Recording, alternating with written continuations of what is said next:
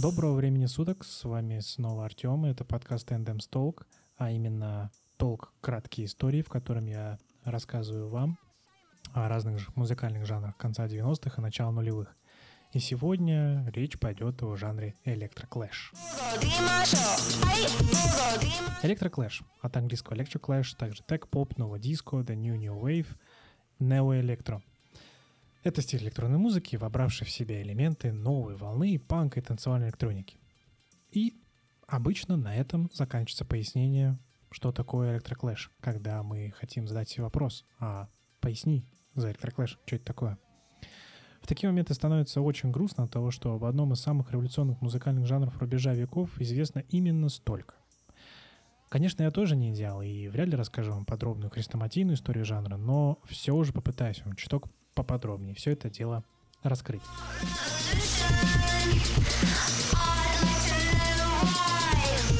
Для начала стоит понимать, что жанр не был э, полноценным, и по большей степени это была некая добрая пародия на ранее синтепов 80-х и всю электронную музыку того времени. Ладно, окей, с этим мы разобрались, но почему название такое странное и у жанра, и с чем электроклэш, то есть сталкивается? И вот с названием как раз-таки связана крайне забавная история.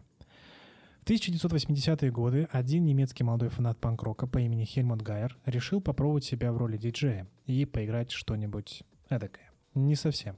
Похоже на то, что крутили обычно в тогдашних клубах.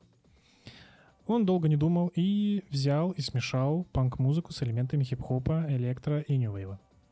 И парень оказался настолько крут, что его первый сингл My Definition of House Music был крайне популярен в европейской клубной тусовке начала 90-х.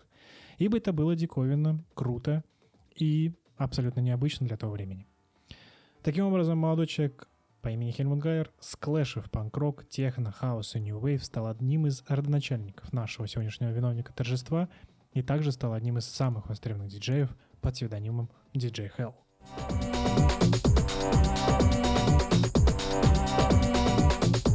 Вот как обычно бывает в мире, придумывают что-то европейцы, а капитализируют американцы. В начале нулевых гуру американского найтлайва и известный антрепренер в сфере шоу-бизнеса Ларри Ти, затусив в Германии на каком-то рейве, решил, что зарегистрирует бленд бренд Electroclash на себя и уже в 2001 году устроит глобальный Electroclash фестиваль с таким же именно названием, со всеми знаковыми артистами того жанра, и после успеха первого в 2002 сделает еще один и окончательно докажет всему миру, что Electroclash это не просто какая-то пародия на 80-е, а вполне боеспособный жанр, который еще всем даст прикурить.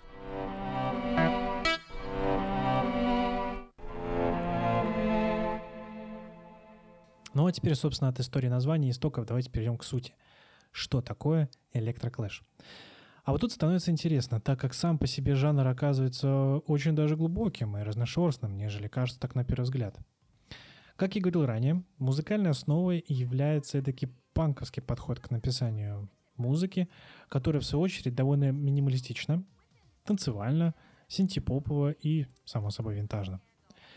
Исполнители уже более позднего периода жанра, которые я бы, наверное, назвал второй волной электроклэша, стали использовать еще и элементы 8-битной музыки, таким образом расширив рамки музыкальной ностальгии уже до периода 90-х. Но еще стоит сделать акцент на то, что в электроклэше был очень важен визуальный компонент. Помните, да, я говорил про Ларити?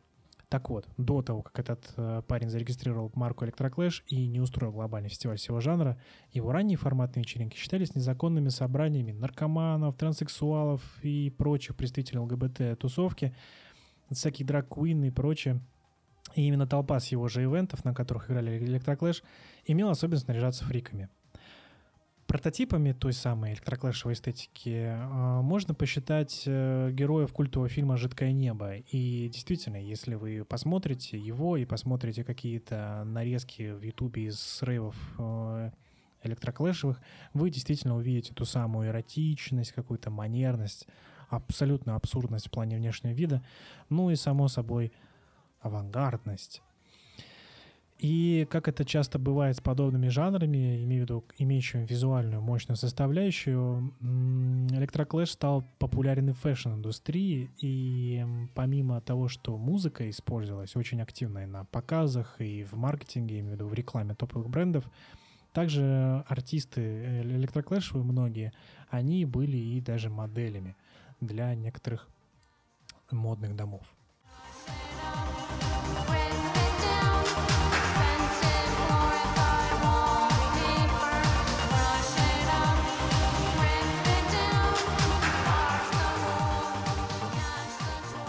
Что дальше по музыке? Да, и кого послушать можно, чтобы понять, что к чему. В 1997 году один мужчина, чье имя я точно не смогу произнести правильно, ибо плохо знаком с голландской фонетикой, выпустил трек Space Invaders A Smoking Grass. И я думаю, вы сразу поняли, к чему референс, а именно к знаменитой игре Space Invaders, но по какой-то причине они вот именно у этого мужчины курят траву. И именно эта композиция Space Invaders и Smoking Grass стала определяющим в жанре, как и, собственно, сам мужчина, сценический псевдоним которого IF.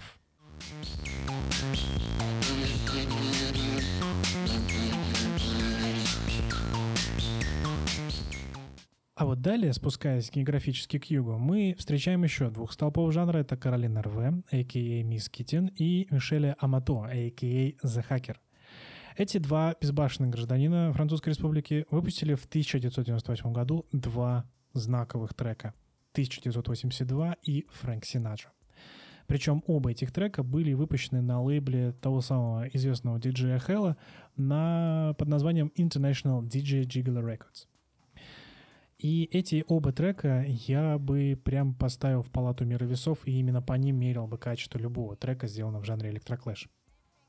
Допустим, э, Фрэнк Синатра, он до сих пор очень популярен на разного рода тусовках, наверное, за счет своей такой э, простоты именно музыкальной, и опять же за счет текста, о котором поговорим чуть позже.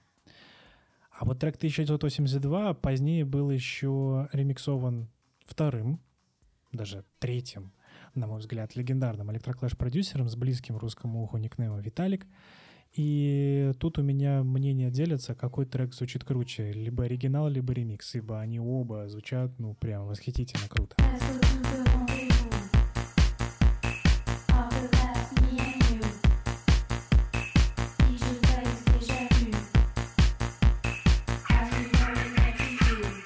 А вот теперь о тексте трека Фрэнк Синаджа.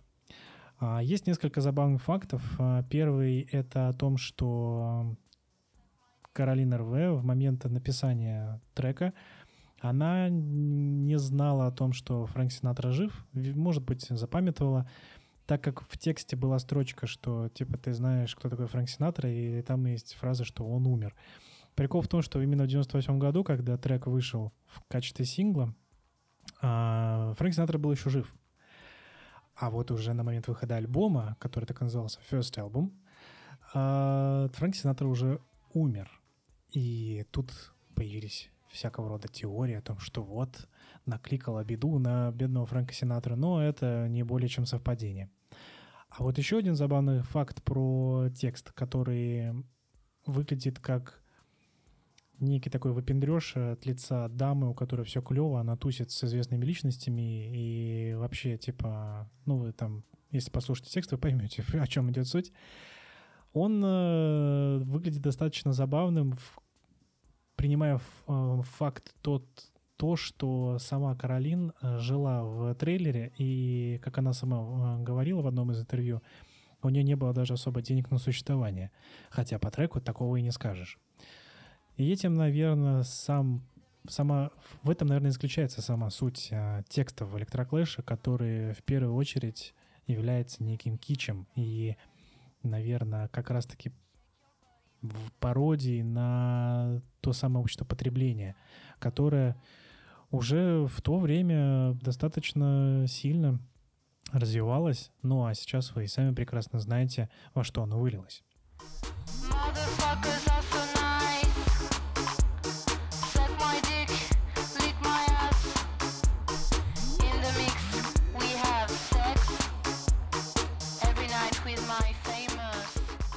В Америке, частности США и Канаде, жанр расцветет и окончательно выйдет на мировой уровень. Такие исполнители, как Felix da Housecat, Scissor Sisters, Fischerspooner, Tiga, Peaches, LCD Soundsystem и многие другие создают электроклэш максимально заметным жанром. И, как часто это бывает в разговоре между медиа и артистами, они все рьяно отнекивались от тега «Электроклэш». Иногда даже было абсолютно все глупо и смешно, когда одни представители медиа приписывали коллективу, принадлежность к жанру, другие, наоборот, считали, что это ни черта не электроклэш, а артисты вовсе говорят, что, чуваки, мы это просто играем музыку. Так было, например, с британцами Lady Tron, которые, правда, очень были не похожи на всех исполнителей, но при этом все же, на мой взгляд, обладали этим авангардным фэшн-шиком.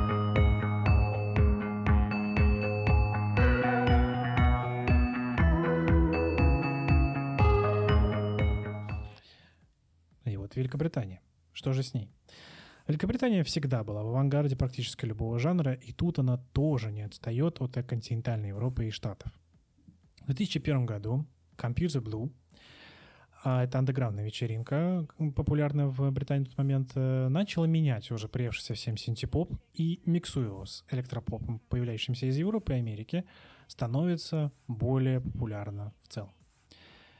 Ивент э, также был очень популярен за счет строгой форматности. На нем игралось сугубо итало-диско, high energy music или new wave. И в связи с развитием всей движухи в Европе, в Штатах, вечеринки подобной направленности, где играется э, подобная музыка типа электроклэша или электропопа с э, миксованного синтепопом, она, они стали плодиться как кролики. Среди них были несколько известных э, тусовок типа Nag Nag Nag, э, названных в честь э, трека Кабары Вольтер, Antisocial, Dead Disco, Fuck the Pain Away и так далее. На северо-востоке Англии в 2002 и 2004 годах сцена продвигалась за счет лейбла Ray Sharp and Orange Sync Records, что не могло не радовать, поскольку многие музыканты к тому времени сосредоточились именно на электроклэше, и Впоследствии эти тусовки, они породили новый жанр, абсолютно британский, о котором я говорил в предыдущей серии кратких историй музыкальных жанров.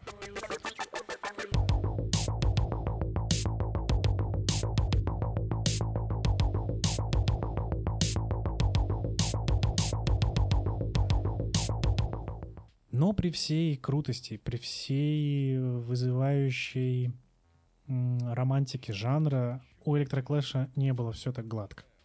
Ибо уже в период расцвета в ранних нулевых у движения появились довольно-таки ярые противники, которым не нравился коммерческий успех жанра и всеобщая монетизация движения, которое изначально было против а, всего мейнстрима. И тот же самый I-F, исполнитель, который, о котором я говорил чуть ранее, его треки Space Invaders — а, Smoking Grass, он же, собственно, даже создал анти-электроклэш манифест, в котором он э, говорил о том, что в целом жанр перестал быть самостоятельным, и по большей степени это продажа всего старого просто в новой упаковке.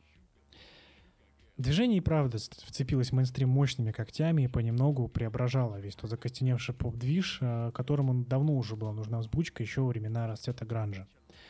Но еще раз повторюсь, не все было так гладко, и жанр как таковой стал медленно угасать и терять свою мощь в самом начале своего расцвета.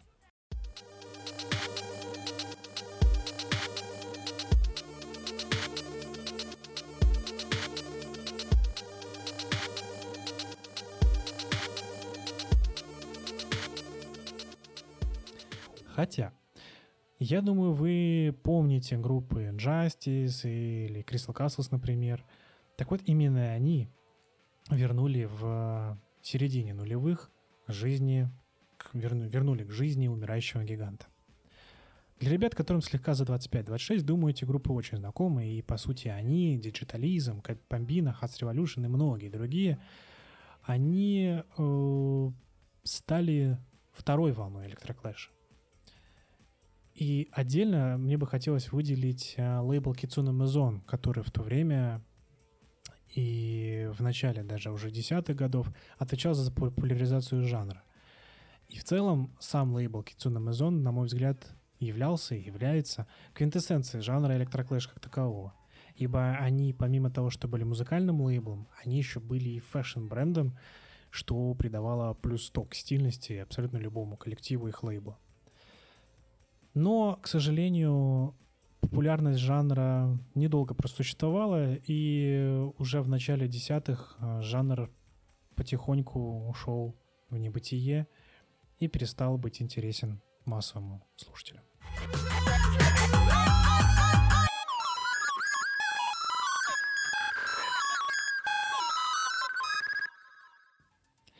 Что же я бы хотел сказать в заключение? А, в целом, движение Electroclash абсолютно и напрочь разрушило все старые устои в поп-музыке и абсолютно изменил подход к моде.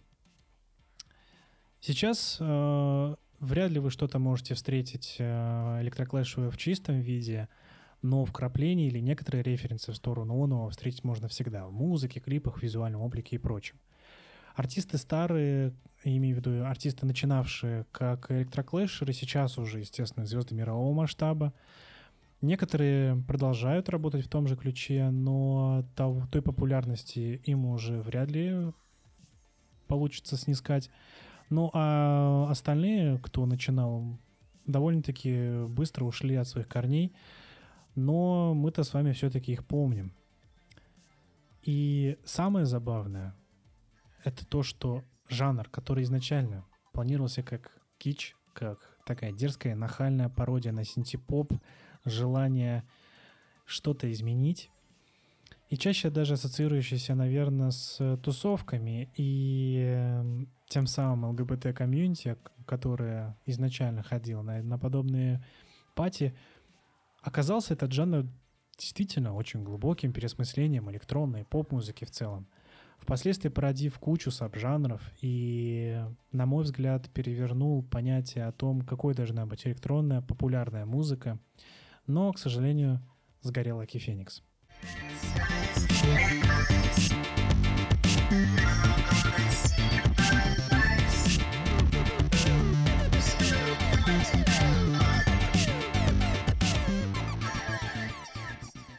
Это была краткая история еще одного крутейшего музыкального жанра нулевых под названием ElectroClash. И я думаю, если вам интересен такой формат, я продолжу рассказывать вам еще э, истории про жанры начала нулевых и конца 90-х, которые мы с вами уже немножечко подзабыли, но в сердцах мы всегда о них помним. Если вам нравится то, что я делаю, Ставьте лайки, ставьте звездочки в Apple Podcasts, а, пишите комменты, просите. Мы обязательно с вами еще что-нибудь обсудим. В следующий раз мы с вами встретимся уже с большим выпуском, в котором я расскажу о том, что произошло за первую половину августа и что можно послушать из того, что вышло в августе. Ну и, как всегда, Спасибо вам за внимание, спасибо за то, что слушаете, и да пребудет с вами сила. out.